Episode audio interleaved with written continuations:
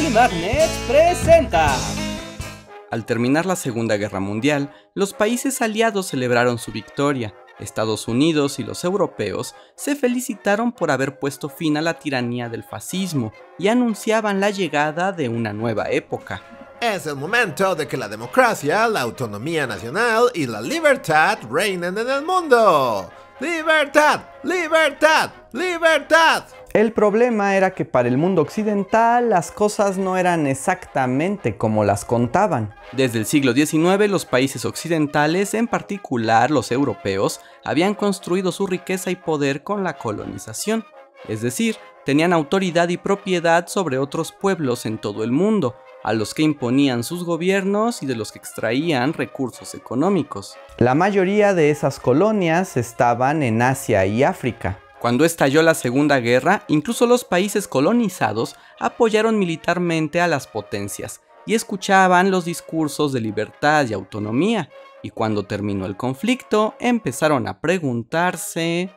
Un momento, si estamos luchando por ustedes y su democracia, ¿no deberíamos nosotros también ser libres, autónomos y democráticos? ¡Sacre bleu! Esto sí que no salió como esperábamos. Fue entonces que comenzó un fenómeno histórico global al que se conoce como la descolonización del mundo. La descolonización fue el proceso del siglo XX en el que cientos de naciones coloniales se independizaron de sus potencias.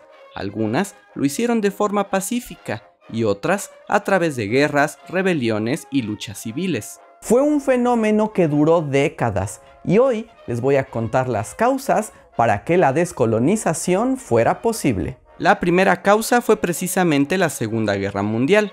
Los discursos de libertad y democracia inspiraron a las colonias, pero también porque al final de las guerras, las grandes potencias quedaron muy debilitadas y empezaron a perder el control de las colonias que gobernaban.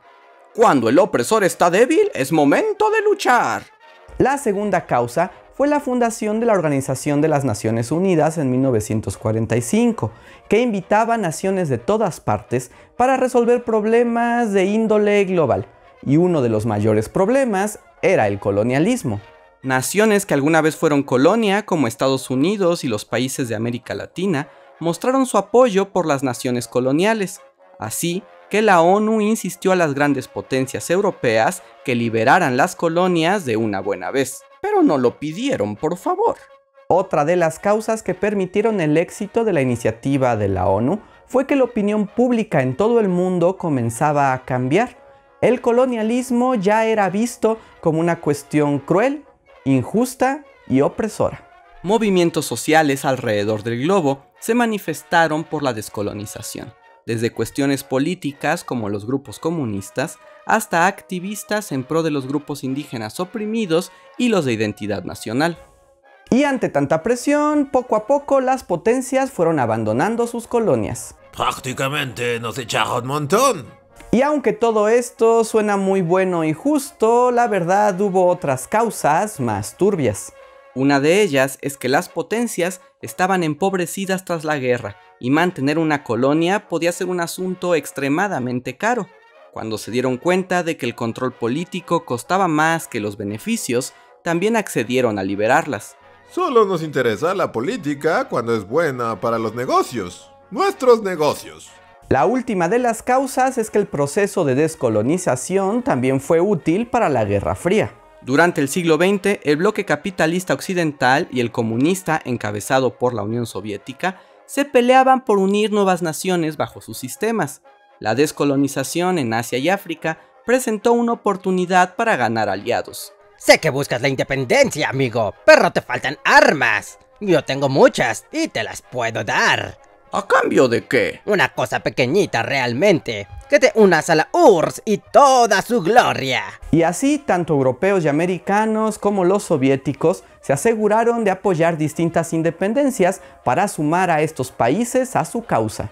Los viejos buenos tiempos. Y por supuesto, no todas las independencias fueron iguales. No es lo mismo hablar de la descolonización en Costa de Marfil que en la India o en Sudáfrica, pero cada uno de esos movimientos nos daría para un video aparte. Por ahora vale decir que esas causas lograron que cientos de colonias lograran su independencia a lo largo de todo el siglo XX.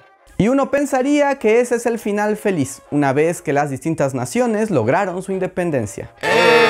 Pero no fue así.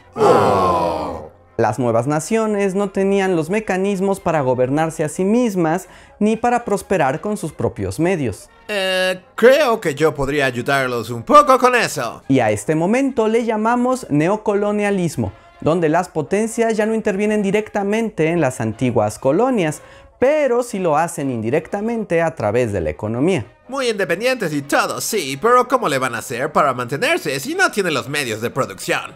Lo siento, pero ambos sabemos que me necesitan, babies. Como efecto del neocolonialismo, las nuevas naciones tuvieron consecuencias políticas, económicas y socioculturales. La falta de experiencia para gobernarse a sí mismos trajo consigo dictaduras y guerras civiles.